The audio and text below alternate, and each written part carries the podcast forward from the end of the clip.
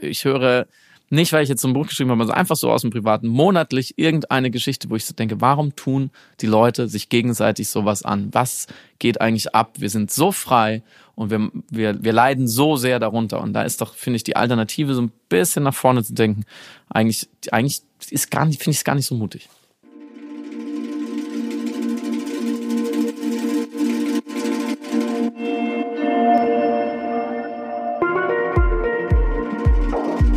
Heiliger Bimbam.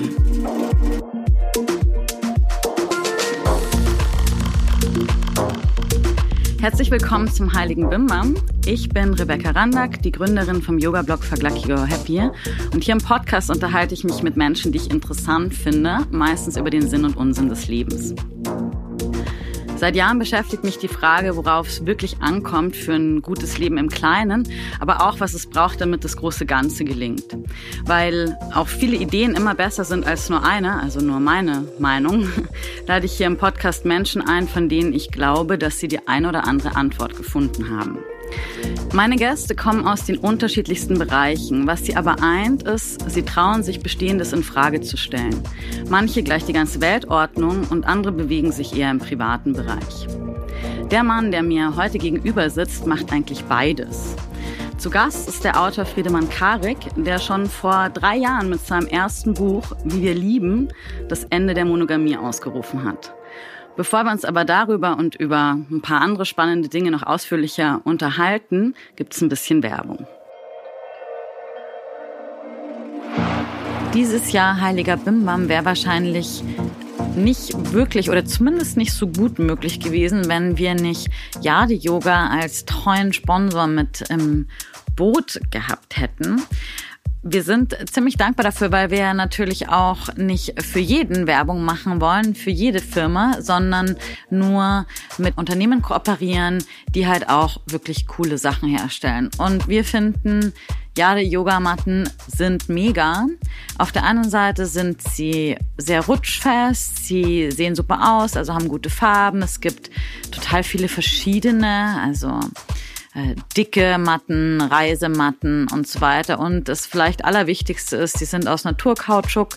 Für jede verkaufte Matte wird ein Baum gepflanzt und sie sind auch fair produziert. Also es ist nicht nur für uns dann auf der Matte angenehm, sondern auch für die Menschen, die dahinter stecken und auch für die Natur. Wir haben für euch einen Rabattcode und zwar gibt's zehn Prozent auf das ganze Sortiment, was ihr auf jadeyoga.eu findet. Gebt einfach beim Checkout den Code Heiliger Bimbam ein und weiß nicht, vielleicht ist ja noch das ein oder andere Weihnachtsgeschenk dabei. jadeyoga.eu, Code Heiliger Bimbam und 10% Rabatt. Ich habe Friedemann entdeckt, weil meine Produktionsfirma Ikone Media auch Friedemann bei seinem Podcast Friedemann und Freunde unterstützt. Auf einer langen Zugfahrt von München nach Berlin habe ich dann endlich mal in den besagten Podcast reingehört, dann gleich Friedemann im Internet so richtig gestalkt und dort sein Buch vom Ende der Monogamie gefunden.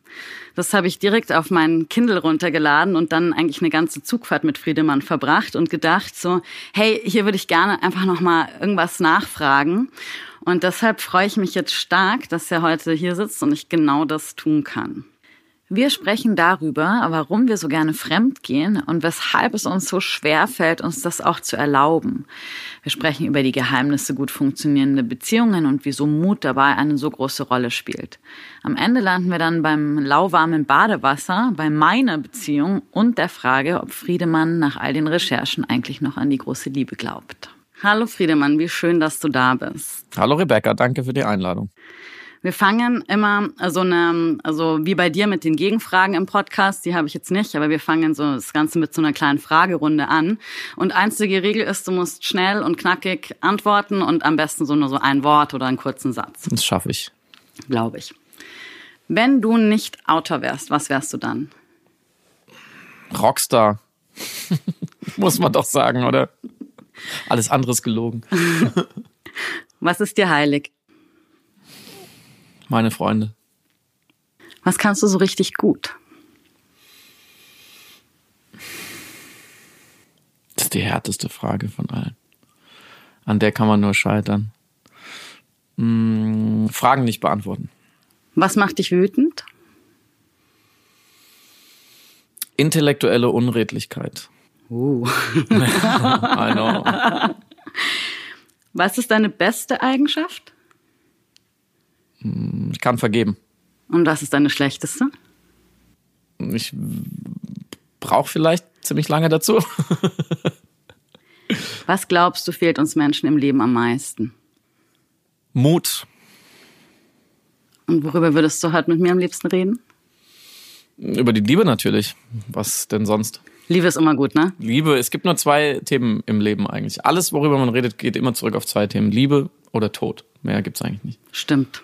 Bin ich dabei. Okay, ich habe dich in der Anmoderation einfach so als Autor vorgestellt. War das in deinem Sinne? Ja, das ist gut, witzig, weil als du es gesagt hast, habe ich schon gedacht, okay, was kommt nach dem Komma? Nach dem Nachnamen kommt immer ein Komma und dann kommt immer die Berufsbezeichnung.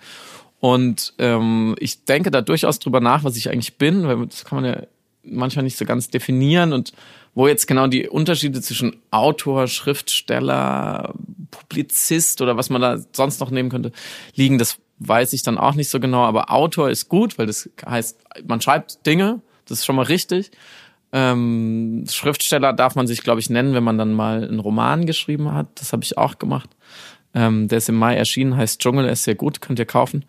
Ähm, und da ich auch noch einen Podcast mache, der aber eigentlich eher schon so eine richtige Interviewsendung ist, ähm, weil ich immer verschiedene Gäste habe und die darf sehr, sehr ähm, ehrgeizig mit denen spreche und nicht einfach nur so rumlaber, weiß ich auch nicht, was ist man denn dann? Ist man dann Moderator? Also du siehst, ich schwimme und würde am Ende sagen, Autor ist schon ganz gut. Weißt du was, ich habe mir das, ich kenne das Problem ja auch mit diesem, man macht so viele Sachen und dann kann man so, das wäre so wie wenn man beim Arbeitsamt wäre und sagen muss, wenn man so einen Job ja. sucht oder sich arbeitslos meldet und dann passt man halt nicht in den Computer. Ich glaube, so geht's eigentlich vielen von ja, uns. Dann wäre man gerne Tankwart. Oder Werte. Genau, genau, genau. Oder Bäcker oder Bäckerin, ja. irgendwie so. Aber gibt's irgendwas, wo du sagst, so, hey, also du, du sprichst ja auch noch auf großen Bühnen ab und zu mal und ja. bist da irgendwie dann auch noch, wie sagt man, Speaker sagt man heutzutage. Ja, es ist auch so ein schlimmes Wort, aber mhm. es trifft es halt einfach. Manchmal halte ich Vorträge, ähm, manchmal auch für Geld einfach, weil es einfach ein bisschen Geld bringt. Manchmal moderiere ich Sachen, die interessant sind. Ähm, dann bin ich Moderator. Ähm, ich habe ich hab mal überlegt, aber ich habe mich noch nicht so richtig getraut, einfach lesen, schreiben, reden auf meiner Homepage zu schreiben. Das steht auf deiner Homepage, das ja. habe ich gelesen. Steht das jetzt gerade noch da? Ich dachte, das hätte wieder geändert. Siehst du, wie, wie, wie professionell ich bin? Also gestern ähm, stand es da noch. Ja, weil es, es trifft es vielleicht am besten und ähm, tatsächlich lese ich halt auch einfach wahnsinnig viel und es ist ja auch schön, dass ich auch irgendwie so ein bisschen dafür bezahlt werde, mir Sachen anzugucken und dann wieder irgendwas damit zu machen. Aber das fällt da sonst so ein bisschen hinter, hinten runter, weil Autor und Moderator würde, klingt dann auch irgendwie so, als würde ich nur so, wäre ich nur so am rausballern. Das ist natürlich Quatsch. Die meiste Zeit saugt man ja eher ein. Ja, also das heißt, wir können dich schon hier nicht mal in eine richtige Schublade packen. Ist aber auch überhaupt ja, nicht das klingt dann auch wieder so kokettierend. Man kann schon, ich klar, bei der Künstlersozialkasse oder beim Finanzamt oder beim Steuerberater, klar gibt man da was an und dann steht da ein Autor. Fertig. Und du bist ja auch noch so richtiger Journalist, weißt du, dass ich deswegen eigentlich ein bisschen aufgeregt war. Ich dachte mir so, boah, jetzt kommt dann so ein Journalist und Was dann, ist denn ein richtiger Journalist? Naja, so ich bin ja so auf dem zweiten Bildungsweg quasi ja. zu dem äh, Schreiben und Sprechen. Du auch? Ja, ich war auf keiner Journalistenschule. Äh, ich habe zwar was mit Medien studiert, aber das heißt ja nichts. Damit kann man ja alles, man, kann man ja auch Tankwart werden oder eben nicht. Ähm, ich bin auch in den Journalismus so reingerutscht und ähm, habe mich vielleicht so ähnlich gefühlt wie du. Auf jeden Fall heute ist es auf jeden Fall unberechtigt. Ich saß dann halt schon auch teilweise ähm, mit Leuten in einem Raum, wo ich gemerkt habe, ähm, die haben da mal was gelernt, was ich nicht kann. Und ich muss mich da jetzt, ich muss es schnell auch lernen und mich halb durchblöffen. Aber Journalist ist ja kein geschützter, geschützter Begriff. Jeder darf sich Journalist nennen oder Journalistin. Insofern ist es auch legitim, finde ich. Da so halb, dreiviertel irgendwie reinzugehen, so wie wir. Du bist nämlich irgendwie auch eigentlich ein, ein spezieller Gast. Normalerweise habe ich Leute hier sitzen, die sich mit einem Thema auf Berufswegen beschäftigen, wie jetzt zum Beispiel, ähm, ich interview jetzt einen Paartherapeuten zum Thema Beziehungen. Wir wollen heute auch noch über Beziehungen reden, aber du bist, kommst ja nicht aus so einer fachlichen Ecke, sondern du hast dich da schon, also ich finde schon, das Buch, über das ich mit dir heute reden will, Wie wir lieben, vom Ende der Monogamie, mhm. ist ein sehr journalistisches Buch. Vielleicht kam daher mein Komplex. ja, ich habe mich dem in der Recherche für dieses Buch halt so genähert mit dem Instrumentarium, was ich kenne und kann halbwegs. Also es gibt ja diesen schönen Witz, oder man sagt so, wenn du, wenn du nur einen Hammer hast in der Hand, dann ist die ganze Welt ein Nagel, weil du willst halt irgendwo Nägel reinschlagen. Das ist halt, weil du hast halt nur einen Hammer, du hast halt keine Zange oder Schraubenzieher. Und ich habe halt, ich kann, ich habe halt im Studium äh, und auch so gelernt, mit Texten umzugehen und Daten und Fakten und Infos zu sammeln und daraus dann wieder irgendwas zu machen, was für mich Sinn ergibt. Und deswegen, als ähm, das Angebot kam, oder die Idee aufkam, ein Buch über offene Beziehungen, Polyamorie und natürlich auch Monogamie zu schreiben, ähm, war halt die Frage, außer den Liebesgeschichten, die ich dokumentiert habe, wo ich einfach Leute getroffen habe, die mir die erzählt haben, die ja auch im Buch sind, sieben Stück, was macht man denn dann sonst? Man kann ja, also nur, nur jetzt so Geschichten nacherzählen wäre, glaube ich, zu dünn gewesen. Ist, und ich wollte dann schon auch wissen, warum machen die das und warum machen wir es vielleicht anders und was ist daran neu, was die da in ihrer Beziehung geöffnet haben. Und wenn man da einmal anfängt reinzupieksen als, als braver Akademiker äh, und in die Bibliothek geht oder halt nur in diesen Portalen sucht, was es dazu gibt und sexualwissenschaftlich, biologisch und so, ist ja ein Haufen Zeug was wir aber alle nicht wissen. Und da war dann so ein bisschen meine, mein, auch mein sportlicher Ehrgeiz geweckt, dass ich dachte, ah, krass, das ist ein Thema, was, was jeden, fast jeden Menschen auf der Welt betrifft. Vielleicht nicht in dieser Verästelung, aber grundsätzlich, was ist Liebe, wie wollen wir leben und Sex haben und so. Und was mich natürlich auch total umtreibt als halbwegs jungen Menschen, der die Antwort da noch nicht gefunden hat. Und es gibt einen Haufen Literatur dazu. Und deswegen ist halt natürlich auch mein Buch, wie wir lieben, hat eine gewisse, sagen wir mal, theoretische Unterfütterung, weil auch, gebe ich echt zu, ich Angst gehabt hätte davor, mich einfach hinzustellen und zu sagen, so Leute, so ist es und wir öffnen jetzt alle unsere Beziehungen beispielsweise und dann werden alle glücklich ohne ein bisschen Beleg. Ich finde, sowas muss man schon belegen können. Das ist super interessant, weil ich glaube, genau deswegen fand ich dein Buch auch so, oder hat mich irgendwie echt fasziniert, so, weil es ist einfach dermaßen dicht an Fakten und Zitaten und, und, und Wissen irgendwie und man konnte so richtig, also wenn du jetzt sagst, so ja, du gehst in die Bibliothek und so, ich kann mir das so richtig vorstellen. Also so was in diesem Buch alles drin ist, hat mich fast so ein bisschen so an meine Uni-Zeit erinnert. ja, es, es klingt jetzt so, als wäre es so fußnotenlastig. Du hast ja schon gesagt, Zitate, ich habe viele, viele Musik auch zitiert und ich habe eben versucht, die ganze Bandbreite von wirklich von soziologischer, also von so Eva Illus und schon auch Frankfurter Schule, also wirklich so Bourdieu, so Sachen, warum leben wir, wie wir leben, Leute, die sich damit sehr eingehend beschäftigt haben, aber auch verbotene Liebe und Shakespeare und so, was, was lernen wir kulturell über Liebe oder was steht in der Bibel, also ich habe schon versucht, die ganze Bandbreite abzubilden, wie sie in unserem Leben vielleicht auch eine Rolle spielt. Ähm, und natürlich muss man da aufpassen, dass es nicht ausufert. Und natürlich selektiert man selber auch automatisch, was man gut findet und was nicht. Aber allein diese Art zu arbeiten, was du gerade gesagt hast, so in der Bibliothek. Ich bin wirklich damals in München in die, in die Stabi, in die Staatsbibliothek und habe mir halt so sieben bis zehn Bücher auf den Tisch gelegt. Ähm, und teilweise halt auch einfach so sexualwissenschaftliche Standardbücher, die äh, tatsächlich älter sind, als man denkt. So aus den 60ern ist da ganz viel passiert, 1960 wo tatsächlich vor allem ForscherInnen zum ersten Mal wirklich ganz wissenschaftlich auf unsere Körper geguckt haben und auf Erregungskurven und solche Geschichten. Es war schon manchmal ein bisschen seltsam, wie ich da saß. Da war ich 31, 32 oder so ganz eindeutig zu alt, um noch ein regulärer Student zu sein. Und wie so diese 21-jährigen ähm, gerade auch Studentinnen geguckt haben, wenn ich dann so mit sieben Sexbüchern einfach äh, an diesem Tisch saß und dachte so, was will dieser dirty old man hier? Aber ähm, ist natürlich auch ein Traumjob, sich mit sowas so beschäftigen zu können. Wieso eigentlich? Also wieso, wie kam das Thema zu dir? Ich habe ähm, sehr, sehr gute Freunde, ein Paar in München. Also ihn kenne ich schon seit der seit, seit dem Gymnasium ganz früh.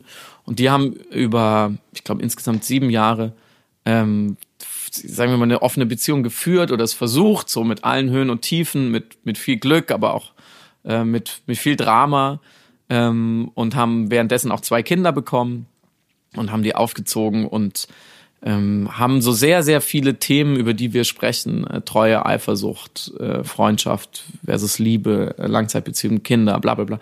Ähm, haben die sehr praktisch, sagen wir mal, umgesetzt und äh, waren immer so, dass, dass die Versuchskaninchen oder das Labor für den ganzen Freundeskreis, alle haben immer auf die geguckt und auch so, wenn Leute neu dazukommen, immer gesagt, ah, das sind ja die, ja, die machen das und so, voll krass, so, was geht denn da gerade ab?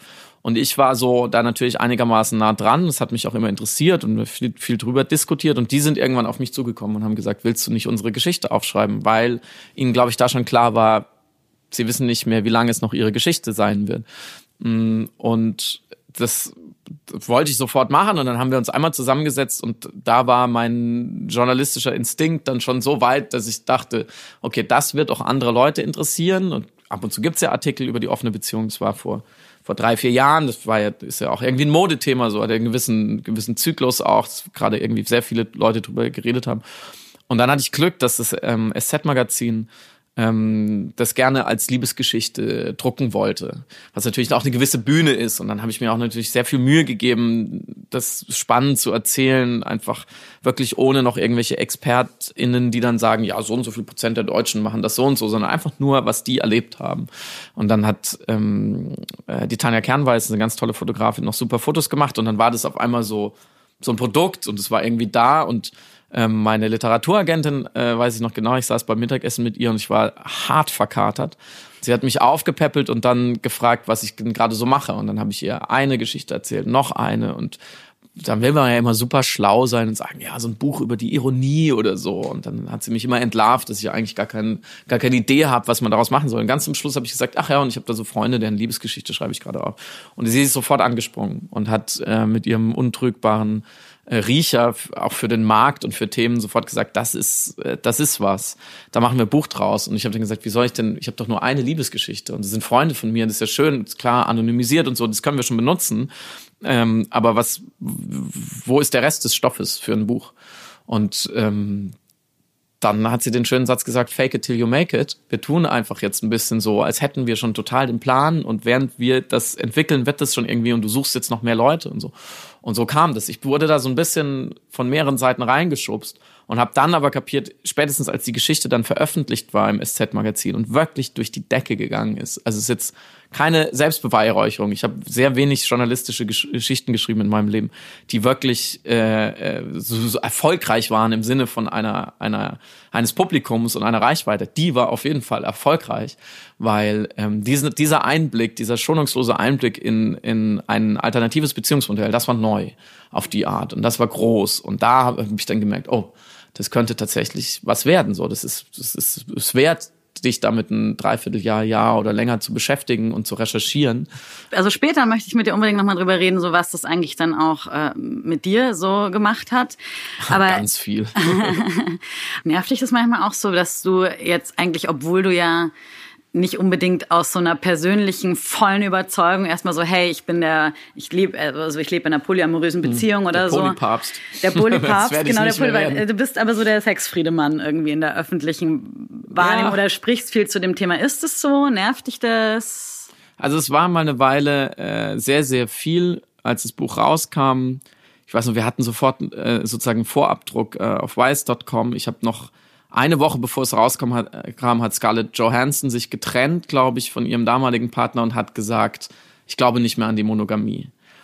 Und sofort, ich weiß noch, eins live, großer äh, Radiosender aus NRW und so. Und ähm, sofort haben die bei mir angerufen, bevor das Buch überhaupt raus war.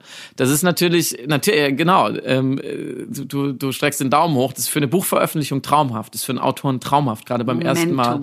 Das ist das Momentum, das will man natürlich unbedingt. Und ich habe damals, ähm, weiß ich noch, dass ich zu mir selber gesagt habe, ähm, wie wählst du aus, was du machst, so an Interviews und Lesungen und so. Und dann habe ich gesagt, ich mache einfach alles. Ich mache alles. Ich gehe zum obskursten Sex-Podcast, ich gehe zu Markus Lanz, ich gehe ins ZDF, ich gehe ins Sat1 Frühstücksfernsehen, ich gehe zu Sachen, ich gehe nur nicht zur Bildzeitung, weil mit der Bildzeitung sollte man nicht reden, da bin ich fest überzeugt, aber alles andere mache ich. Ähm, und alles andere habe ich auch gemacht. Und natürlich, nach einem halben Jahr wirst du selber ein bisschen gaga und du kannst es nicht mehr hören. So. Ähm, und du merkst, deine öffentliche Persona, auf die man halt irgendwann auch so ein bisschen achten muss, finde ich, und mit der man sich wohlfühlen muss, die kriegt eine Schlagseite. Die ist wirklich, äh, der Fokus schreibt, hat dann geschrieben, der Sexperte. So. Ja, da saß ich mit Paula Lambert, ähm, die ich sehr mag, ähm, die das ja, die, die, diese Themen ja schon seit, weiß ich nicht, glaube ich jetzt zehn Jahren oder so oder länger schon sehr kompetent auch beackert. Ähm, mit der saß ich dann, äh, oder mit der habe ich dann so ein Fokus-Interview, glaube ich, irgendwie mal gemacht. Und später saßen wir dann auch noch mal in einer Talkshow.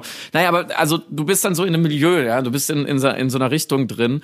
Und äh, das, das ist gut, das ist ja auch karrieretechnisch, muss man gar nicht drüber reden. Das ist auch wichtig, sich da so ein bisschen zu etablieren. Aber mir war immer klar, wie ich es ja eben schon ausufernd äh, so, so versucht habe klarzustellen, es ist gar nicht das Thema, auf das ich 40 Jahre lang hingearbeitet hätte oder so. Ich finde es super wichtig und spannend und ich möchte mich weiter damit beschäftigen aber ich möchte auch gerne was anderes machen. Und wir haben, glaube ich, gerade jetzt nochmal zwei Jahre später gedreht, auch ein paar andere sehr, sehr wichtige Probleme als unser Sexualleben. Das soll es jetzt nicht zurückstellen, aber man kann sich schon auch woanders intellektuell verdingen sozusagen. Ähm, und die Leute sind vielleicht dankbar, wenn man dann über andere Sachen mal redet. Und plus, letzter Satz, ich wollte immer Romane schreiben. Das war immer mein Ziel, schon seit ich jung bin. Das heißt, es war auch nicht so eine Riesenbox, die ich gecheckt hätte, dass ich oh, ich habe mal ein Sachbuch über, über Liebe geschrieben. Das war su super. Ich würde alles wieder genauso machen, aber es war keine Traumerfüllung.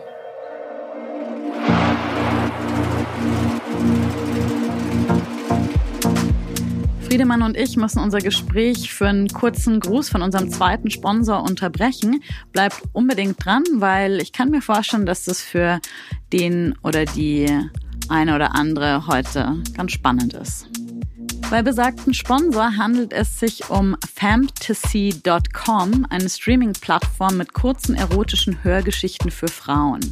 Man kann sich das so vorstellen wie ein heißen Audioporno für die Ohren, der ganz ohne Bilder funktioniert, aber das eigene Kopfkino anregt und so vor allem bei der Selbstliebe für ein bisschen Auf- oder Anregung sorgt. Fantasy nur ganz allein zu nutzen, finde ich fast ein bisschen schade, weil gerade bezogen auf unser heutiges Thema sind die Mini-Hörgeschichten auch für Paare, die wieder ein bisschen Schwung in ihr Sexleben bringen wollen, ganz nice. So kann man zum Beispiel in trauter Zweisamkeit einen Dreier ausprobieren, also in der Fantasie, und sich ganz monogam an die Vorstellung rantasten, wie es denn wäre, die Beziehung zu öffnen. Bei Fantasy kann man über die Filterfunktion auch das Vokabular wählen. Manche mögen es ja eher derb, andere stehen auf sanft. Die einen mögen Sex mit vielen oder Bondage, die anderen fahren auf Sextoys ab. Was mich persönlich überrascht hat, die Stimmen der ErzählerInnen machen einen riesengroßen Unterschied. Also es gibt Männer, es gibt Frauen, es gibt deutsch sprechende Erzählerinnen, englische. Und manche von denen fand ich selber total Panne und andere wirklich ganz hot. Welche genau das waren, sage ich nicht, weil bei aller Offenheit zum Thema Sex komme auch ich hier um ein bisschen Scham nicht rum. Was ich aber verrate, es lohnt sich, Fantasy mal auszuprobieren und natürlich haben wir einen Rabattcode, mit dem bekommt ihr 5 Euro Rabatt auf den ersten Monat des Monatsabos. Um ihn einzulösen, geht auf fantasy.com. Ich buchstabiere das nochmal. F-E-M-T-A-S-Y.com und gebt unbedingt den Rabattcode Heiliger Bimbam ein. Diese Infos wie immer auch in den Shownotes zur Folge.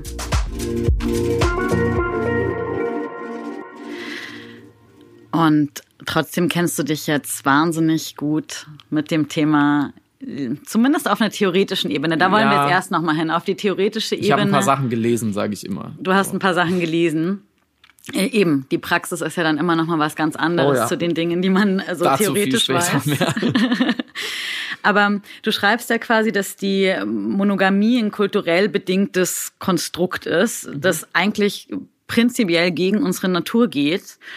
Und ähm, ja, spoil da mal ein bisschen so, woher kommt das? Ähm, die, dieses Grundthema ist, glaube ich, auch inzwischen vielen von uns vertraut, dass wir schon instinktiv merken, wie unheimlich schwer uns Monogamie fällt auf verschiedenen Ebenen und was da alles mit reinspielt und interferiert und Fremdgehen und Treue und Routine und Langeweile und serielle Monogamie, dass man dann wieder sich an den nächsten Partner bindet und dann aber auch nicht mehr so lang. Also da scheint ein Problem zu bestehen. Die Scheidungsrate ist immens hoch. So auf 100 Hochzeiten kommen im Jahr, glaube ich, aktuell 44 Scheidungen. Das heißt, man kann fast sagen, so perspektivisch jede zweite Ehe wird geschieden. Ich bin Scheidungskind. Ähm, die meisten meiner Freunde sind Scheidungskinder. Es geht also schon eine ganze Weile. Über der Hälfte der erwachsenen Deutschen, über die Hälfte der erwachsenen Deutschen ist schon mal fremdgegangen. Und der häufigste Grund äh, für Scheidungen sind außereheliche Affären. So, das heißt, die Monogamie steht nicht besonders gut da. Und wenn man dann einmal kurz anschaut, ähm, wo unsere Sexualität herkommt, wie wir uns entwickelt haben, was evolutionär passiert ist, wie wir als Jäger und Sammler in der Steinzeit gelebt haben, sehr, sehr lange, 100 bis 200.000 Jahre lang, ähm, dann deuten alle Indizien und alles, was man dazu sammeln kann, darauf hin, dass wir ähm, auf jeden Fall polygamer von der Natur gebaut wurden, als wir heute versuchen zu leben. Und das kann nicht zusammengehen. Und der, und der, beste, der, der beste Vergleich ist immer ähm, Sport. Wir wurden dazu gemacht, 40 Kilometer am Tag maximal zu laufen, zu jagen, zu klettern, zu sammeln. Wenn wir jetzt den ganzen Tag im Büro sitzen, werden wir irgendwann Rückenschmerzen kriegen. Und mit der Monogamie ist so ähnlich. Okay, also aber der Punkt ist ja trotzdem, haben wir ja irgendwie so ein Idealbild von der, also oder vielleicht nicht wir, wir alle, aber viele von uns haben so ein Idealbild von einer monogamen Beziehung, die auch, finde ich, immer für ganz schön viel herhalten muss. Also so eine, so eine Liebesbeziehung, äh, wow, ey, da sind Ansprüche unterwegs. Aber wieso sind wir überhaupt monogam geworden? Wenn du sagst, wir waren es das gar nicht. Also man kann da in die Geschichte der, der Menschheit gucken und das ist schon relativ gut erforscht. Wir haben natürlich keine Zeitmaschine, mit der man zurückfliegen kann und gucken kann, wie haben die Menschen vor 10, 20, 40.000 Jahren gelebt. Aber ähm, bis dahin geht ja schon so eine gewisse Geschichtsschreibung zurück und inzwischen wissen ja ähm, Evolutionsbiologen, Historiker und so weiter, Anthropologen ungefähr, wann der Mensch was warum gemacht hat. Und vor 10, 20, 30.000 Jahren ungefähr ist der Mensch sesshaft geworden. Vorher waren wir ja Nomaden. Man geht eigentlich davon aus in der Kausalität, dass es in dem Moment, wo der Mensch sesshaft wird und zum Beispiel Land bestellt und sagt, jeder kriegt jetzt eine Parzelle, die bestellt er, dann können wir als Gemeinschaft überleben, weil wir können nicht mehr dahin ziehen, wo das Futter ist und die Tiere, die wir jagen, sondern wir bleiben hier. Wir müssen das aus dem Land rauskriegen, was wir zum Essen brauchen dann ergibt es auf einmal Sinn, monogam zu sein im Vergleich zu Jäger- und Sammlergesellschaften. Weil du dann hast du was zu vererben. Ja, du hast überhaupt erstmal eine Familie als Kerneinheit einer Gemeinschaft. Das war nicht immer so. Man geht davon aus, dass die in den Jäger- und Sammlergemeinschaften so bis 150 Individuen das eigentlich alles sehr egalitär war, flache Hierarchien würde man heute sozusagen und dass auch Familienverbünde so nicht bekannt waren, weil du hast ja keine Vaterschaftstests, du wusstest ja auch immer gar nicht so genau, wer von wem und so weiter. Und wenn du aber sesshaft wirst, ergibt es total Sinn, ähm, allein schon durch die Vererbung. Du willst nicht ein Kuckuckskind durchfüttern. Ähm, man sieht, man kann anhand von Knochenbau zum Beispiel nachweisen, dass die Mensch, den Menschen ging es erstmal sehr viel schlechter, weil die Diät war schlechter, weniger vielfältig. Es gab Mangelernährung, es gab Hungersnöte, wenn die Ernte ausgefallen ist. Und so nomadische Gemeinschaften konnten viel besser ausweichen, viel besser auf Wetter und so weiter reagieren. Das heißt, die Menschen hatten auf einmal wirklich Probleme, auch sich zu versorgen und auch den Nachwuchs zu versorgen. Und das verengt natürlich dann auch ähm, sozusagen deine Gesellschaftsstruktur. Und auf der anderen Seite gab es auf einmal ähm, sowas wie Könige, zum Beispiel Anführer. Ja? Und, ähm, und du musstest so eine wachsende Gemeinschaft, so eine sesshafte regieren. Und das schaffst du nur über Regeln. Und der wundeste Punkt des Menschen ist halt Liebe oder Sex, ja, und wenn du, wenn du Menschen da packst und ihnen da Vorschriften machst und sagst, du darfst nur Sex haben, wenn du heiratest zum Beispiel, ähm, du musst Kinder kriegen, so, ne, und äh, du sollst nicht mit anderen rumvögeln, weil dann geht, geht die ganze Organisation hier kaputt. Da wird es dann auf einmal ähm, total sinnvoll, auch monogame Gemeinschaften zu bauen. Du kriegst größere Gesellschaften, Zivilisationen oder gar Nationalstaaten, so in der nächsten Folge mit 82 Millionen Deutschen und Deutschinnen, kriegst du nur organisiert, wenn in den, in den kleinsten Einheiten ganz klar ist, was eine Familie ist. Je klarer das strukturiert ist, desto leichter ist es, eine größere Ordnung aufrechtzuerhalten und zum Beispiel die so einzuschwören, dass du die Männer alle in den Krieg schicken kannst. Es funktioniert nur, wenn die sozusagen auf der Gegenseite was zu verlieren haben. Wenn die alle hippiesk vor sich hinleben, ist es viel, viel schwerer, die für größere Ziele zu motivieren oder die zu unterwerfen und zu drangsalieren. Insofern war die, ist sozusagen ähm, die Monogamie einfach auch ein Herrschaftsinstrument immer gewesen. Dann kommt irgendwann die Kirche ins Spiel, das führt jetzt zu weit. Aber nichtsdestoweniger haben deswegen auch die 68er dann gesagt, wir müssen aus da ausbrechen auf verschiedenen Ebenen. Und äh, es gab einen schönen Satz aus einem Manifest von einer Kommune, äh, einer Linken, dann in der Zeit, der sagte, die bürgerliche Kleinfamilie, also Vater, Mutter, Kind, Kind, Kind, so ganz klar geregelt, ist die Keimzelle des Faschismus. Da kann man mal ein bisschen drüber nachdenken, ob das stimmt oder nicht. Please discuss. Aber dagegen haben, sind die aufgestanden. Gegen dieses monogame, spießige Modell. Ich meine, es ist natürlich eine extreme Unterdrückung unserer Natur, weil feststeht ist ja, also rein hormonell, wir vögeln einfach gerne. Ja, und mit vielen verschiedenen Menschen. Die allermeisten Menschen haben Lust auf viele Sexualpartner. Immer? Oder also ich denke jetzt gerade so Nicht immer, an, aber so aufs Leben bezogen. an, an so, ähm, weiß nicht, Schwangerschaft oder sowas, ne? Ja, Ausnahmezustand. Also ich meine, Das ähm, ist ja das Ziel der ganzen Aktion. genau, das Ziel der ganzen Aktion und normalerweise Also das, da muss man vorsichtig sagen, das biologische Ziel. So, ich muss sagen, gerade als Mann muss man immer so ein bisschen aufwand. Es ist das biologische Ziel, unsere Körper schwanger zu werden. Wir gehen jetzt mal weg von irgendwie, was wir jetzt in unserem, äh, also in der heutigen Zeit sexuell gerne tun oder nicht tun, sondern jetzt mal wirklich, wenn wir sagen, es gibt keine Verhütungsmethoden und so weiter und so fort, dann ähm, hat man Sex und dann führt es früher oder später meistens, also meistens dann eher früher zu ähm, einer Schwangerschaft. Und ich weiß nicht, es gab eine Stelle auch in dem Buch, wo du irgendwie schon, also ist irgendwie auch bei Männern passiert dann, also weil wenn ich jetzt an die Schwangerschaft denke, da hätte ich jetzt nicht so arg viel Bock gehabt ja. irgendwie auf einen anderen Mann. Das wäre für mich, glaube ich, komisch. Ich weiß auch nicht, wie das für ein Mann ist mit einer Frau zu schlafen, ist, die von einem anderen schwanger ist? Das ist so ähnlich. Auch bei Männern läuft dann ein biologisches Programm ab, was man auch messen kann. Also heute können wir ja sehr genau messen, was da im Blut so übernimmt. Und natürlich ähm, orientiert man sich dann in Richtung des äh, sozusagen sich ankündigenden Nachwuchses, um den gut auf die Welt zu bringen. Und ja, bei Menschen ist ja so die Phase, bis Kinder halbwegs, also selbst in einer sehr freien Gesellschaft, halbwegs selbstständig irgendwas können, ist ja so vier, fünf, bis, bis sie so so ja. überleben für ja. sich, sagen wir so. Ja, wird, ja. Je, nach, je nachdem, also in unserer Gesellschaft jetzt nicht, aber in, in der nomadischen Kultur, wo die sehr früh sehr selbstständig erzogen werden, so ist ja auch wurscht. Auf jeden Fall bis, bis dahin, das ist ja auch interessant. Warum funktionieren Beziehungen gerne so zwei, drei, vier Jahre sehr, sehr gut? Weil das genau die Zeit ist, um Nachwuchs zusammen sozusagen aufs Gleis zu setzen, so dass es einigermaßen funktioniert. Danach kann die Gemeinschaft das so irgendwie übernehmen. Und natürlich ist es sinnvoll für Mann und Frau, wenn sie sich dann sozusagen erfolgreich gepaart haben und, und sie dann schwanger ist, ähm, da dann erstmal so ein bisschen zusammenzukleben und zu gucken, dass, dass jetzt das Ergebnis erstmal klappt. Aber davor ist es, ist es viel sinnvoller, biologisch äh, gesehen, wenn sozusagen mehrere Partner ausprobiert werden, ähm, um das Perfect Match zu finden für die Zeugung. So.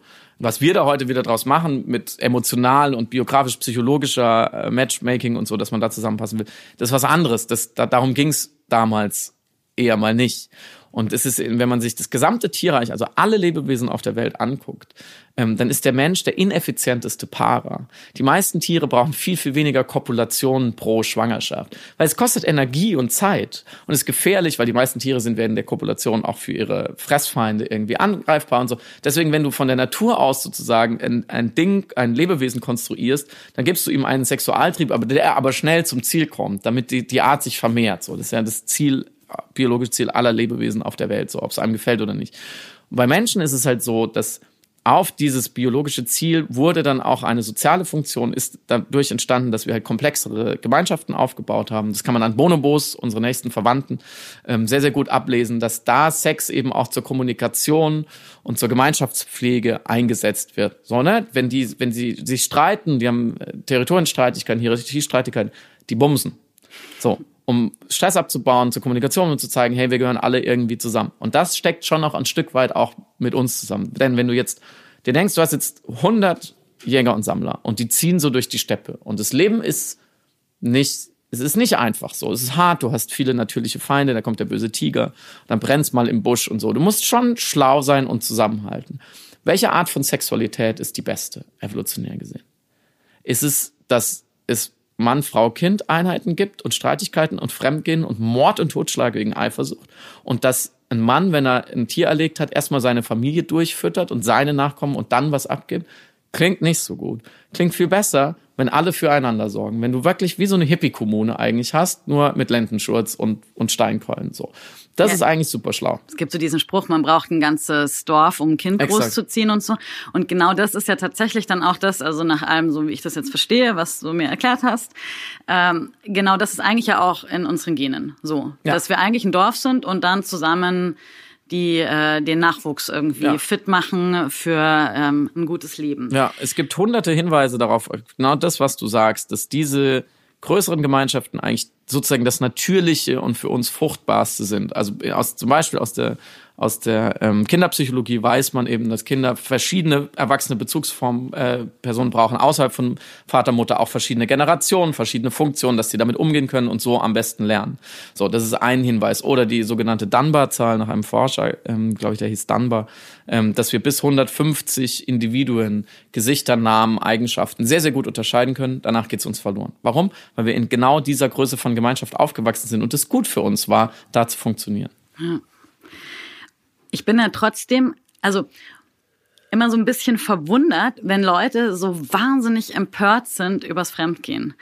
Also gerade bei in, in Beziehungen, die schon irgendwie sehr, sehr lang bestehen, die, ähm, wo vielleicht eine große Tiefe, viel Nähe äh, besteht, dass dann immer so, oder dass manche Leute das so wahnsinnig, wahnsinnig schlimm finden, so als ganz extremen Betrug wahrnehmen obwohl es uns ja offensichtlich eigentlich total unglücklich macht. Was glaubst du, warum das immer noch so ein, also so ein extrem hoher Wert ist, dieses nur einen Sexualpartner oder Partnerin zu haben?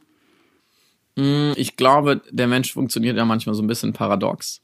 Ich glaube, Teil der Antwort ist, dass das so ein großer Wert und dann eben so eine große Verletzung eines Wertes darstellt. Nicht, obwohl die Leute wissen, dass es sozusagen eigentlich natürlich ist, dass es ein natürlicher Drang ist, dem man dann eigentlich nachgibt, sondern gerade weil. Und weil sie es selber unterdrücken. Das ist ja immer so, der Mensch stellt eine Regel auf, von der er weiß, sie ist Quatsch. Aber gerade weil er weiß, sie ist Quatsch auf eine Art und er würde eigentlich gern dagegen verstoßen, werden die, die dann dagegen verstoßen, noch härter bestraft als sowieso schon. Weil die ganzen Leute, die sich dran halten, fühlen sich natürlich dann doppelt verarscht. Weil erst halten sie sich dran, das ist schon schwer genug. Und dann kommt da jemand und geht einfach fremd. Deswegen muss das hart sanktioniert werden. Weil es so gefährlich ist, dass jemand einfach das macht, was ja, weil vielleicht er, irgendwie gut ist. Ja, weil er damit die Regel und äh, sozusagen den Mainstream, der sich an die Regel hält, bloßstellt. Weil er zeigt, hey, es geht anders. Und eigentlich wollt ihr es alle auch. So, deswegen sind Leute, es, da steckt ja auch ein Teil der Antwort drin, warum Leute so eifersüchtig sind. Es ist viel Projektion. Mhm. Weil sie wissen, wenn der andere so tickt wie ich oder die andere, wenn der andere oder die andere die ähnliche sexuelle Bedürfnisse hat und ähnlich in die Welt hinausschaut wie ich, dann will er die ganze Zeit fremdgehen. Ja. Wobei Fremdgehen natürlich auch das Wort immer so ein Ding ist. Ja, unser Vokabular ist natürlich ganz furchtbar. Der Seitensprung und Fremdgehen und so, das kannst du alles vergessen. Aber ich habe auch keine besseren. Ja, ich auch nicht. Ich habe drüber nachgedacht tatsächlich, wie ich das besser formulieren könnte. Aber mh, mm, wir haben, es gibt ja auch in vielen Beziehungen so ein mehr oder weniger stillschweigendes Einverständnis, dass man jetzt halt nicht groß erzählt, wenn man ein bisschen mit jemand anderem gespielt hat oder so. Und ähm, äh, das fandest du irgendwie alles nicht so gut, dieses Prinzip. Oder oh, zumindest habe ich das in deinem Buch so rausgelesen, dass du eigentlich denkst, dass wir uns selber verarschen damit. Naja, es ist natürlich streng genommen äh, nicht ehrlich und nicht stringent. Sozusagen nicht, nicht, nicht so ganz konsequent, aber das finde ich nicht schlimm. Ich finde, zu Hause und, und im Bett und in der Partnerschaft muss man nicht, muss man nicht immer so als Vorbild taugen oder so. Ich, ich nenne es so don't ask, don't tell so mach, was du willst, aber sag's mir nicht, dann ist es auch kein Thema in der Beziehung und dadurch ist es vielleicht sogar gut für die Beziehung, weil jeder nimmt sich so ab und zu so ein kleines bisschen Freiheit. Ich finde das nicht verkehrt. Ich finde sowieso, ich würde sowieso nie Beziehungsmodelle oder solche Absprachen bewerten wollen. Ich kann sie natürlich, ich kann nur versuchen darzulegen, warum Dinge vielleicht besser funktionieren oder schlechter funktionieren und wo sozusagen die Diskrepanz zwischen Natur und Kultur ist. Und in dem Falle wer weiß, vielleicht war das bei den Jägern und Sammlern auch ein bisschen so in die Richtung. Und wenn nicht, wir müssen uns auch nicht verhalten wie die Menschen vor 70.000 Jahren, nur weil die halt auf der Dimension jetzt vielleicht näher an der Natur waren. So, also wir kacken auch nicht überall hin. Ja, also wir haben auch da haben wir ja eine Kultur entwickelt, die ist vielleicht auch gut. Also das würde ich auch nicht immer so pauschalisieren. Was da natürlich noch dazugehört und auch zu der Frage davor, warum ist Fremdgehen so schlimm, ist ein Teil, weil wir Beziehungen, wie du vorhin auch gesagt hast, unheimlich aufladen mit Bedeutung, mit biografischer existenzieller Wichtigkeit. Viele Leute definieren sich, und das will ich gar nicht bewerten, über ihre Beziehung in erster Linie. So, wer mich liebt, der das das das strahlt so auf mich ab äh, und wen ich liebe. So und ähm, da will ich mich gar nicht rausnehmen. Das ist natürlich für, natürlich für mich auch super wichtig ähm, und mit wem ich mich umgebe im weitesten Sinne auch mit Freunden und so weiter und so fort. Und deswegen ist auch ist dann der Betrug auch so wahnsinnig schlimm, weil ich hänge mein Herz und meine Treue und meinen Kopf und vielleicht Haus, Hof, Kinder, bla bla bla an einen Menschen. Den habe ich frei heutzutage zum Glück weitgehend frei gewählt so in unseren westlichen Gesellschaften. Und mit dem mache ich einen Deal. So, es gibt einen, einen Punkt im Vertrag, der ist nicht verhandelbar. Jetzt in einer ganz monogamen Beziehung, es wird nicht mit anderen Menschen ins Bett gestiegen. Das gibt es einfach nicht. Und da halte ich mich dran. Und dann hält sich der andere aber nicht dran. Das ist die maximale narzisstische Kränkung. Das sagt ja eigentlich, auch wenn es nicht so gemeint ist. Die meisten Seitensprünge sind ja nicht böse gemeint, glaube ich nicht. Sagt aber so, du bist eigentlich nichts wert. So, du hast mir alles gegeben und ich breche trotzdem diesen Vertrag. Und das macht uns so wahnsinnig. Genau. Und aber ich meine, das ist ja auch so ein bisschen so dieses, ähm, das Thema, Kränkung, das Thema Verantwortung übernehmen. Also wenn ich jetzt, ne, ich gehe jetzt wieder von diesem klassischen monogamen Modell aus. Mein Freund äh, geht mir fremd und ich sitze zu Hause mit den mit den Kindern und äh, dann erzählt er mir das und so. Ne? Dann erleichtert er vielleicht irgendwie sein Gewissen und so. Und ich bin aber halt verletzt bis zum Get-No. Und in meinem Kopf findet natürlich dann was ganz, ganz anderes statt, als vielleicht bei dem, mein Gott, der war halt vielleicht auf einer Party und uh, whatever happened. So weiß man nicht. Aber in meinem Kopf geht ja dann möglicherweise ein Bild ab, boah, und ich verliere natürlich gleich irgendwie alles und so weiter ja. und so fort. Und deswegen dachte ich eben bei, mit der, mit der Muggelmonogamie, wie du meinst, dass es manchmal vielleicht gar nicht so, also, dass es gerade dann, das eigentlich eine Form von Verantwortung übernehmen ist, was nicht zu erzählen, weil es vielleicht einfach überhaupt nicht relevant für die Beziehung ist. Ja. Und weil man eben vielleicht sogar bei sowas eine Verletzung erspart, genauso wie wahrscheinlich auch eine quasi eine offene Beziehung, glaube ich, eine sehr stabile Basis haben muss im Sinn von, dass man nicht sagt, okay, wenn es mit der einen gerade schwierig ist, gehe ich halt zur nächsten. Oder du meintest auch, serielle Monogamie ist ja manchmal auch ein bisschen so. Kommt man an den Punkt in der Beziehung, wo es irgendwie kritisch wird oder wo es eigentlich vielleicht auch spannend wird, weil was passieren kann und zack, irgendwie kommt der nächste. Also ähm, wie aus deiner Erfahrung jetzt, Rechercheerfahrung, persönliche Erfahrung, I don't know, aber was ist der, der Schlüssel für eine gute, offene Beziehung? Das ist die eine Million Dollar Frage. Ja. ja, das kannst du, also kannst du das, das Offene aus dem, aus dem Satz rausnehmen, was ist der Schlüssel für eine gute Beziehung, eine gute Beziehung. soll. Ich glaube, die, ja. die Unterschiede sind gar nicht so groß. Ähm, und ich, ich kann dazu auch nichts anderes sagen, als PaartherapeutInnen seit 40, 50 Jahren sagen. Kommunikation, Bedürfnisse, also Introspektion, bedür eigene Bedürfnisse erkennen, sich, sich ehrlich eingestehen, dann dem Partner gestehen, äh, da eine, eine Ebene schaffen und eine Sprache und, und Begegnung, wo, wo das geht, ähm, Vertrauen, das dann wieder zurückzahlen, den anderen auch stattfinden lassen und so weiter und so fort. Das wisst ihr alle. Ähm, und dann in kleinen Schritten zusammen versuchen, was auch immer man versuchen will, an Experimenten. Und ich glaube, an ganz vielen Stellen machen wir das auch instinktiv schon. Ähm, nur viele Sachen sind halt sozusagen gesellschaftlich abgesichert, dass man zusammenzieht, dass man zusammen Kinder kriegt, dass man zusammen ein Auto kauft, dass man zusammen in Urlaub fährt und so.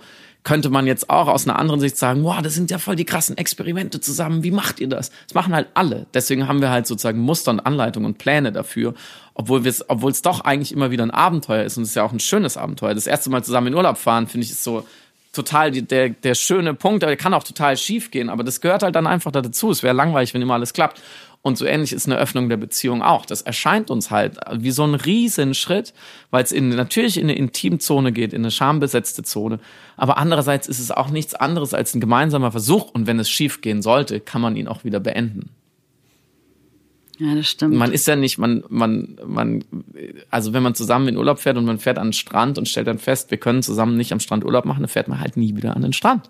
Also ich drücke das jetzt bewusst so ein bisschen profan aus, aber wenn man halt feststellt, wir kriegen das mit der Eifersucht nicht hin oder da ist ein Ungleichgewicht oder sie will es aber er nicht oder andersrum, dann lässt man es halt wieder. Nur wir, wir messen dem so unfassbar viel Bedeutung zu. Ich glaube, es bräuchte es gar nicht. Deswegen habe ich vorhin auch auf die Frage, was bräuchte die Menschheit mehr, auch Mut gesagt. Ich glaube, ein bisschen Mut würde belohnt werden. Bin ich mir ganz sicher, weil das Elend ist ja, wie wir jetzt schon besprochen haben, offensichtlich. Jeder hat, also bitte, liebe HörerInnen, mal kurz drüber nachdenken welche harte Geschichte aus dem Freundes- oder Bekanntenkreis von Fremdgehen, Verletzungen, krasse Eifersucht, das letzte Mal, wo man das letzte Mal dachte, so, es darf doch nicht wahr sein. Oder vielleicht selber erlebt. Ich, äh, ich höre nicht, weil ich jetzt so ein Buch geschrieben habe, sondern einfach so aus dem Privaten, monatlich irgendeine Geschichte, wo ich so denke, warum tun die Leute sich gegenseitig sowas an? Was geht eigentlich ab? Wir sind so frei und wir, wir, wir leiden so sehr darunter. Und da ist doch, finde ich, die Alternative so ein bisschen nach vorne zu denken, eigentlich, eigentlich ist gar nicht, finde ich es gar nicht so mutig. Heiliger Bimbam.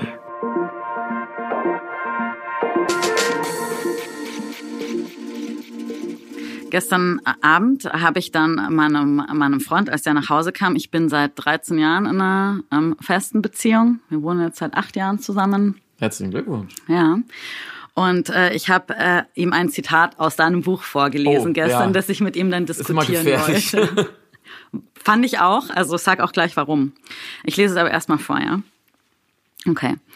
Viele der bestehenden monogamen Beziehungen, das ist heute akzeptiertes Allgemeinwissen, haben es sich in einer lauwarmen Badewanne an Kompromissen und gepflegter Langeweile halbwegs gemütlich gemacht. Diese Badewanne, so glauben heute viele, ist das Höchste, was man von der Liebe langfristig erwarten darf. Im Tausch gegen eine lang anhaltende, tiefe Verbindung zu einem Menschen, mit dem man die Früchte dieser Verbindung in Klammern Kinder, Haus, gemeinsames Altern teilen kann, gibt man nicht nur alle anderen Menschen, sondern auch ein gewisses Glücksversprechen auf. Die Monogamie ist also zu einer eher laschen Utopie verkommen. Lieber eine lauwarme Badewanne als gar kein Wasser. Und doch sehnen wir uns nach dem heißen Whirlpool der ganz großen Liebe. Und ich natürlich, er so kommt nach Hause und sagt so, Schatz, findest du, dass ich eine lauwarme Badewanne bin? Hast du gesagt? Habe ich gesagt. Das ist, ja, okay. Das ist, war natürlich genau beabsichtigt von mir, Zwietracht zu sehen in deutschen Wohnzimmern. Nein, natürlich nicht. Aber jetzt ernsthaft, also ich habe drüber nachgedacht und ich glaube, er meinte so, ach du, aber das war dann auch so kalt gestern. Er meinte so, ach du, manchmal ist es doch auch richtig schön, so eine Badewanne nach Hause zu kommen. Ja, da recht. Ja, und ich dachte mir so, boah, ja, schon Badewanne cool, aber ey, lauwarme Badewanne, weißt du? Und dann habe ich so drüber nachgedacht, ob meine Beziehung eine lauwarme Badewanne ist. Und habe ihn das natürlich auch gefragt und er war dann so, ja, pf, keine Ahnung, irgendwie wollte nicht so richtig ähm, oder hat irgendwie dann nicht weiter Männer. sich drauf eingelassen. Genau, so zum Thema Kommunikation übrigens auch noch ganz spannend, sich selbst kennen und so. Aber ähm, dann habe ich überlegt, naja, der heiße Whirlpool, heißer Whirlpool ist natürlich auch manchmal ganz geil. Und aber eigentlich sehe ich aber auch meine Beziehung nicht als eine lauwarme Badewanne. Hast du das jetzt auf den Sex in der Beziehung bezogen oder so insgesamt auf das Beziehungsleben, auf das Miteinander? Ach, dieses, dieses schon etwas gemeine Bild kann man natürlich auf alles beziehen. Ähm, sexuell, glaube ich, ist es am, mit am greifbarsten, weil wir das ja alle kennen, dass es am Anfang äh, heißer ist als in der Mitte und äh, zum Schluss vor allem so. Meistens funktioniert es ja gerade im Bett nicht mehr und dann trennt man sich so und es ist und das ist halt die Frage, ist es Ursache oder oder ist es ähm, eigentlich nur nur Folge? Und ich glaube, da verschätzen wir uns immer noch ein bisschen, weil wir denken, und uns das ja auch immer noch eingetrichtert wird von allen Seiten. Und alle Geschichten, die wir lesen schon oder sehen schon als Kinder, alle Disney-Filme, äh, von verbotene Liebe bis hin zu Shakespeare, die sagen uns alle eine Geschichte über die Liebe, ein Modell. Eins plus eins gleich, wenn es richtig passt, gleich Glück. So, dann ist alles gut und dann gibt's Happy End und keiner erzählt dir mehr, was danach eigentlich passiert. So im Normalfall 99 Prozent äh, unserer Narrative so erzählen dir das vorher, was passieren muss, bis du dann das, das große Glück hast, aber nicht, wie du es behältst. So aus, und wahrscheinlich aus dem einfachen Grund, weil unser zumindest unser sexuelles Glück nur auf drei bis fünf Jahre angelegt ist. Natürlich gibt es Ausnahmen, die die Regel bestätigen. Natürlich kann man und sollte man auch viel dafür tun, dass man auch nach 10, 13 oder 27 Jahren noch guten Sex zusammen hat. Das stelle ich gar nicht in Abrede. Es wird nur immer schwieriger, weil das eben von der natürlichen Seite her nicht unbedingt so vorgesehen ist. Und jetzt ist die Frage, was macht man mit diesem ganz rein profan wissenschaftlichen Wissen? Und gleichzeitig dem Wunsch aber nach, wie ich es da formuliert habe, einer tiefen, möglichst ewigen Verbindung, die uns halt eben von Hollywood und so versprochen wird. Das muss man ja irgendwie zusammenbringen. Ähm, und entweder man sanktioniert sich so, und sagt, okay, dann müssen wir den, den Sex müssen wir halt irgendwann mal so ein bisschen abschreiben oder wir halten den so ein bisschen am Leben, aber eigentlich haben wir eigentlich auf was anderes Bock und so.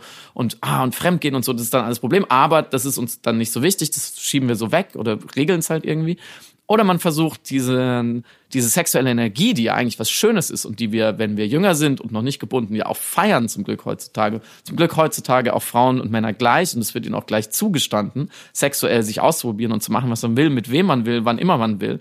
Wir holen diese sexuelle Energie in die Beziehung. So, und wir versuchen, das ich benutze den Begriff bewusst, wieder miteinander zu verheiraten. Und zwar nicht, obwohl wir ewig zusammenbleiben wollen, sondern gerade weil. Weil wir sagen, dadurch wird es eigentlich wahrscheinlicher. Und dann kann man auf einmal diese Badewanne und den Whirlpool sozusagen nebeneinander haben und immer abwechseln, aber man macht es zusammen. Es macht nicht einer heimlich in den Whirlpool und der andere sitzt in der Badewanne und denkt so, was ist denn jetzt los? So, werde ich jetzt betrogen, werde ich jetzt abgestellt, bleibt die jetzt im Whirlpool, sondern man wechselt zusammen hin und her und man gönnt es sich. Und das ist das ist, glaube ich, der, eigentlich die, die, die bittere Wahrheit, warum das so viele Leute noch nicht machen. Natürlich wegen Sozialisation, wegen Gesellschaft, weil wir andere Vorstellungen haben. Manche Leute sind auch einfach monogam gestrickt, das ist auch okay. Es gibt in dem Feld eben alles. Manche Leute wollen nur ihre Ruhe. Ähm, das würde würd ich auch nie in Abrede stellen, das ist auch völlig okay. So die, die, die allermeisten nicht, glaube ich, sagt auch einfach die Statistik, aber manche Leute sind auch total zufrieden, 40 Jahre mit einem Menschen zu schlafen, ist auch völlig in Ordnung. Aber für alle anderen gäbe es halt die theoretische Möglichkeit, da was dran zu ändern und zusammen den Whirlpool auszuprobieren. Nur man muss es dem anderen dann auch gönnen können. Und man muss das Ego zurückschalten. Und ich glaube, das ist eine extrem große Hürde für viele von uns. Mal wirklich Hand aufs Herz. Die Freundin, den Freund, wie auch immer, ähm, für eine Nacht gehen zu lassen und danach mit offenen Armen wieder zu empfangen. Das ist wahnsinnig schwer.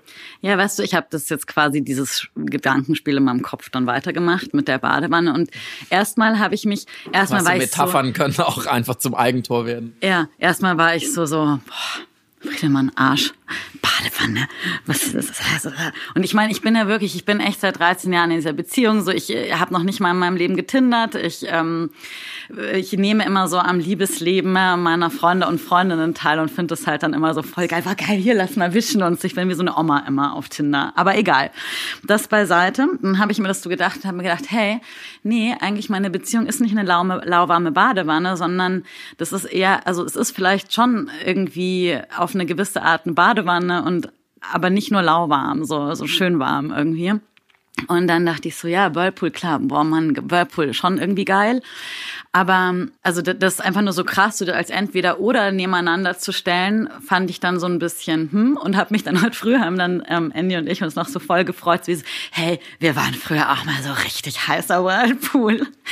Und irgendwie natürlich braucht man sich nichts vormachen, das geht ja weg. Und also die, diese, diese Anfangsbritzel ja. auf jeden Fall. Es ist, ist natürlich, so. dass es weg ist. Ist so, das genau. Ist normal. genau das, es ist ja. nicht normal, wenn man zehn Jahre krass Bock aufeinander hat. Genau, und dafür bekommt man ja was ganz äh, sehr, sehr Schönes, genau. anderes ja. auch. Und jetzt habe ich mir überlegt, okay, wenn wir jetzt eben eh schon so eine gute Beziehung haben und irgendwie so advanced sind, so wie wäre das jetzt nicht mal äh, interessant, irgendwie in so eine andere Richtung zu denken? Und das wäre es auf jeden Fall. Im Moment, also eben, da kam dann eben ja noch eine Schwangerschaft dazwischen und so, deswegen war das Thema dann erstmal wieder so ein bisschen auf Eis gelegt. Aber ähm, ich merke schon, wenn ich jetzt ernsthaft drüber nachdenke, so, hey, ich komme da mit ganz schön vielen, also mit Themen einfach in Kontakt, die überhaupt nichts mit Andy zu tun haben, sondern einfach so mit mir. Also auch so ein Ding so, hä, ja, bin ich vielleicht, bin ich irgendwie interessant genug für andere. Ähm, es kommen natürlich, weiß nicht, wie wahrscheinlich bei den meisten Menschen dann irgendwelche Verlustängste, lernt mhm. eine andere kennen und mein Kopf weiß natürlich, der kann jederzeit irgendwie eine andere kennenlernen. Mhm. So, darum geht's ja nicht. Aber so trotzdem, man muss sich ja damit wahnsinnig viel ähm, auch auseinandersetzen. Was glaubst du, wie man das hinkriegt? Also ich glaube, das, also ich habe mich davor gehütet, einen Ratgeber zu schreiben, weil mir das auch nicht zusteht. Das würde ich, also noch besser, erzähl mir aus deiner eigenen Erfahrung. Eben genau, weil ich äh, selber, darüber können wir gleich noch sprechen, ähm, keine äh, praktische Erfahrung in offenen Beziehungen habe. Ähm, deswegen hüte ich mich davor zu sagen, wie das dann geht, so den Weg, den Weg dahin und warum die Alternative gut ist okay, das kann ich irgendwie skizzieren. Ähm, ich kann nur sozusagen aus zweiter Hand sagen, was ich von den Paaren und Dreiecken sozusagen in meinem Buch gelernt habe waren so ein paar wenige Punkte, die sind aber jetzt auch nicht so sonderlich überraschend. Nämlich erstens, das bringt ihr schon mal mit, ein gesundes Fundament, dass man sich wirklich kennt, dass man einander vertraut, dass man vielleicht schon Krisen ge gemeistert hat, so, dass man weiß, man kann über alles reden, so. Das klingt jetzt so einfach. Ich glaube, das ist für viele Beziehungen schon auch eine Herausforderung, die man über Jahre irgendwie, irgendwie aufbaut, so ein Verhältnis. Das ist das Erste. Zweitens einfach Kommunikation, reden, reden, reden, reden, dass man das Gefühl hat, es kommt also man muss sich ja nicht totquatschen, aber es kommt schon alles Wichtige früher oder später auf, auf den Küchentisch so. Ähm, und dass da keine so Geheimnisse irgendwie bleiben und jemand hat so eine versteckte Agenda, das ist immer Gift. Mhm. Und dann muss es, glaube ich, auf Augenhöhe und Hand in Hand passieren. Es funktioniert meines Wissens oder meiner Erfahrung nach sehr selten bis gar nicht, wenn einer von beiden diesen Wunsch hat, äh, die Beziehung zu öffnen und der oder die andere nicht. So, das funkt, würde aber auch nicht funktionieren, wenn einer einen Kinderwunsch hat und der andere nicht. Oder wenn, wenn einer mit den Eltern in ein Drei-Generationen-Haus ziehen will und der andere nicht. Das sind so Lebensentscheidungen, ähm, so gemeinsame, die einfach 50-50 getroffen werden müssen. Da geht, gibt es auch keine Enthaltung. Das ist das muss mit, mit wie sagt man in der Demokratie, einstimmig. So, es gibt reicht nicht eine Zweidrittelmehrheit. Es muss einstimmig sein. Man muss da wirklich zusammen Lust haben. Klar ist immer einer der aktivere oder eine eine will's mehr als der andere, aber ähm, das das ist schon sehr, sehr wichtig, weil sonst ist es immer, ist man sofort in so einer Verantwortungs- und Schuldlogik, wenn irgendwas schief geht. Dass man ja, du wolltest es halt, jetzt musst du es auch ausbaden. So sind wir wieder bei der Badewanne. Ja, ähm, ja. Und das sind so die grundsätzlichen Punkte. An der Stelle sage ich, und dann gibt's noch ein Geheimnis, steht auf Seite 217 von meinem Buch und da muss man es kaufen und lesen, um es rauszufinden. Nee, es stimmt natürlich, es gibt kein Geheimnis, es gibt kein Geheimrezept. Ich habe auch keins. Keiner der Menschen, mit denen ich gesprochen habe, die seit teilweise seit 10, 20 Jahren in, in solchen offenen Beziehungen in irgendeiner Form sind, haben dieses Geheimnis, sonst hätte ich es gesammelt und aufgeschrieben. Ähm, man muss es doch immer wieder für sich selber rausfinden und ich glaube, es gibt so viele Beziehungsmodelle und Wege ins Glück, wie es Paare gibt. Ja, man muss sich wahrscheinlich ganz vorsichtig rantasten irgendwie und ja, ich glaube tatsächlich, also das wäre noch eine Ergänzung meinerseits, wenn wir schon in der Ratgeberecke sitzen. Ich glaube, wir sind nur so lange zusammen, weil wir beide bereit waren, uns einfach mit uns selbst auseinanderzusetzen. Gar nicht unbedingt. Ich habe letztens auch irgendwo ähm, gehört, von wegen Paartherapie bringt eh nichts. Es bringt eigentlich nur was, wenn man eine gute Beziehung haben will, dass jeder so sich mhm. seinen eigenen Shit anguckt, dass man quasi wirklich frei zusammen sein kann. Und wir, was das frei dann immer bedeutet, ist ja ganz individuell. Und wie, wie habt ihr euch jetzt geeinigt? Oder geht das, das Thema noch weiter? Ja, das Thema, wir, sind ja, wir, wir, sind ja gerade eher so in dieser äh, Kinderschwanger, mhm. mal gucken, so, da ist es gerade nicht so. Da okay. spielen gerade andere Menschen nicht so eine ja. große Rolle. Ja, das ist auch tatsächlich auch ein Thema, was mir immer wieder begegnet ist, dass natürlich in dem Moment, wo Kinder ins Spiel kommen, das ist, also sind andere Dinge wichtiger, wie du gesagt hast. Genau, Klar. da ist gerade erstmal wirklich diese stabile Basis zu zweit wichtig. Aber weißt du was, ich würde gerne noch mit dir ein, ähm, äh, du, du hast keine Beziehung gerade, oder? Nein. Hast du? Hast du keine, okay. Ich würde trotzdem gerne mit dir ein Spiel spielen. Unbedingt, ich liebe Spiele. Oder was heißt Spielspiel? Einfach nur so ein bisschen. Ich bin nur ein schlechter Verlierer. Nee, äh, stimmt nicht. Nein, nein, nicht Geht so ein Spielspiel. Also und ich meine, die HörerInnen, ich habe es jetzt schon gut von dir gelernt, ja. können auch mitmachen so ein bisschen, wie sieht deine perfekte Beziehung aus? Wenn du dir das, ich meine, du hast dich so viel damit Meine beschäftigt, ja. Wenn du dir so überlegst, so wie, wie wünschst du dir eine Beziehung? Weil ich meine, ich gehe jetzt mal davon aus, wir alle wollen doch irgendwann in irgendeiner Form äh, wieder in Beziehung sein Unbedingt, mit Menschen. Ja. Friedemann ist auf dem Markt. oh Gott. Zuschriften Jetzt, bitte ja, an hallo at Gab es nicht früher, als wir noch jung waren, so, so Kontaktanzeigen in der, ja, also bis wir noch ganz, ganz jung waren, äh, als wir so Kontaktanzeigen zeigen in, im Radio, so, hey, Steffi, 21, oh, spielt gerne Tennis, sucht dich, ruf an, unter. Doch, auf jeden so, Fall. So komme ich mir gerade ein bisschen vor. Ich spiele ja, ich, nicht gerne Tennis. Ich, ich, ich, preise, ich preise immer gerne die, die Yoga-Frauen. Ähm, ja, die sind super. Eben, Wenn man sie, du hast ja. sie jetzt so verallgemeinert, dann sage sag ich, ja, die sind natürlich. Ja. Yoga ist super. Ja. Ja, absolut. Also wie sieht die perfekte Beziehung aus? Man macht viel genau, Yoga auf also jeden so Fall. in deinem. Ich, ich, naja, ich würde es mal so ganz kurz zusammenfassen: gegenseitige, gegenseitige Inspiration. Hm. Ich finde so Sachen wie Vertrauen und Wärme und Nähe, ja, aber das ist für mich so fast schon so selbstverständlich. Das, das ist ja, dann ist es erst eine Beziehung. Aber dieses Ideale und in Ideal steckt ja schon auch, also was Geistiges, was Ideelles so, ne? Es, es geht, geht nicht um materialistische Sachen so.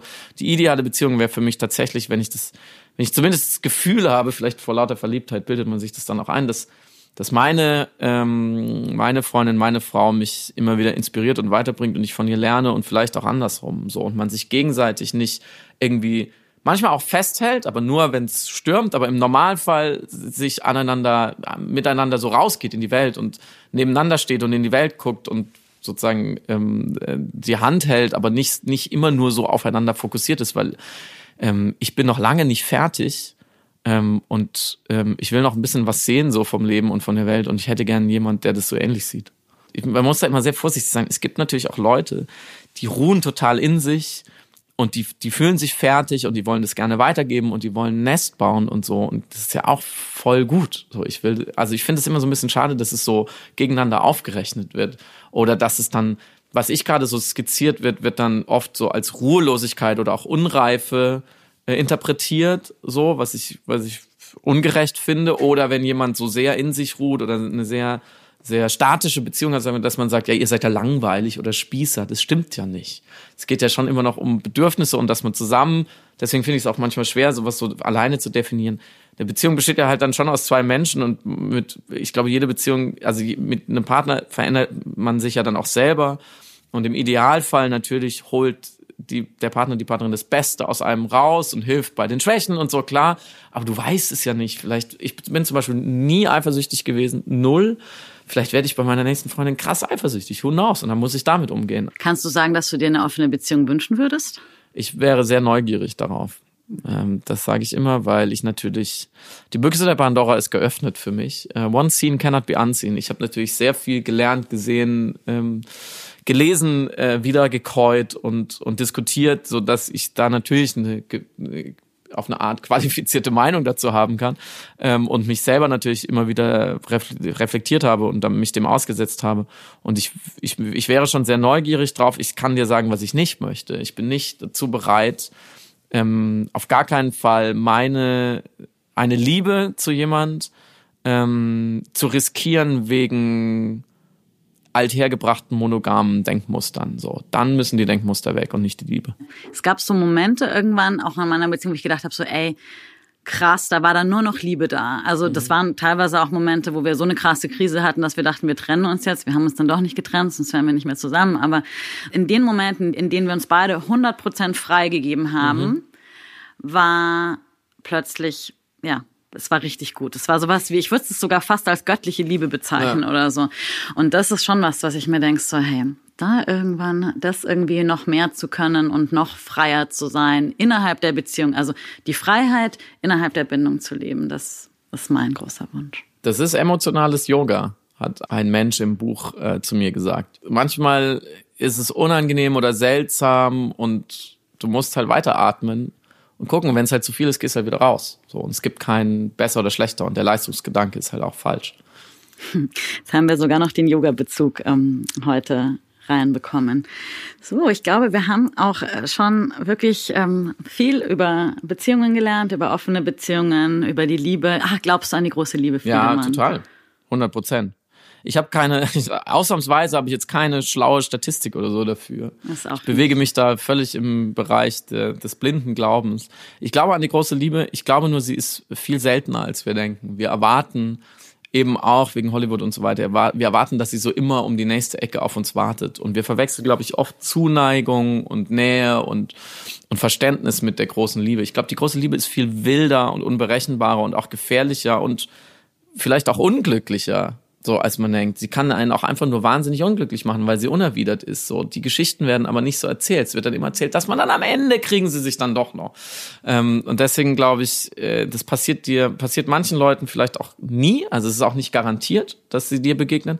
Sie passiert dir vielleicht einmal, zweimal, dreimal. Vielleicht erkennst du sie auch nicht. Vielleicht erkennst du sie erst nach 20 Jahren und bereust es dann. Ähm, oder du hast Glück und alles funktioniert wie am Schnürchen. Es gibt, ich kenne auch zum Glück ein paar Paare äh, ich im Freundeskreis, wo ich sagen würde, das ist, das ist deren große Liebe und die leben so, das ist total schön. Ähm, äh, ich bin gespannt. Ich muss das natürlich auch noch sagen, weil wie deprimierend wäre es, wenn ich sage so, nee, es gibt's nicht oder ich, bei mir ist der Ofen schon aus. So, ich bin 37. Ich werde natürlich schon aus Eigeninteresse ähm, autosuggestiv sagen, ja, ja, die kommt noch. Weißt du was? Ich finde, eigentlich noch viel spannender, ob es die große Liebe gibt oder nicht. Ähm, eine Frage, auf die ich jetzt keine Antwort mehr haben möchte, sondern die würde ich, glaube ich, einfach gerne allen mitgeben äh, für sich selbst. Ich glaube nämlich, es ist eine Frage, die man oder deren Antwort man nur erfahren kann. Und das ist die Frage, was ist Liebe eigentlich? Und damit sage ich jetzt vielen Dank, lieber Friedemann, und danke euch allen da draußen fürs Zuhören. Ja, vielen Dank. Ich fand's super. Schön, dass du da warst. Ja, sehr, sehr gerne. Und die nächste Folge kommt an Silvester, also am 31.12. Und weil sogar Menschen, die gar nichts von Horoskopen halten. Boah, zum super spannend. Wenn ich dir da reinlaufe, aber ich, find's, ich halte nichts von Horoskopen, aber ich finde es so spannend. Genau, also ähm, sogar für Leute wie Friedemann, die nichts von Horoskopen halten, Kirsten Hanser kommt zu mir. Die macht seit vielen Jahren im Frühstücksfernsehen die ganzen Astro-Themen, die Horoskope. Und dieses Jahr hat sie das Vogue-Jahreshoroskop geschrieben. Die kommt äh, zu mir und wir unterhalten uns über den Sinn und Unsinn der Astrologie. Und wie immer, ihr erreicht uns über die Mailadresse hallo at heiligerbimbampodcast.de und wenn ihr Bock habt, könnt ihr uns auch Sprachnachrichten an über WhatsApp schicken an die 0177 143 50 250. Wir freuen uns immer sehr, wenn ihr Gäste oder Themenwünsche habt. Ihr könnt uns schreiben, aber ihr könnt Lob und Kritik loswerden und unbedingt auf Apple Podcasts abonnieren und bewerten. Und äh, wir können, ihr könnt mir auf Instagram folgen, Rebecca Randack. Ihr könnt dem Friedemann auf Instagram. Friedemann, wo bist du? Auf, wie heißt du auf Instagram? Äh, Friedemann Karik, so wie Friedemann. mein Name ist. Friedemann hat zwei tolle Bücher geschrieben und die verlinken wir euch auf jeden Fall alle in den Show Notes. Bis zum nächsten Mal. Ciao. Ein Podcast von Fuck Lucky, Go Happy in Kooperation mit Ikone Media. Moderation Rebecca Randack, Redaktion Ikone Media. Alle Informationen unter heiligerbimbampodcast.de.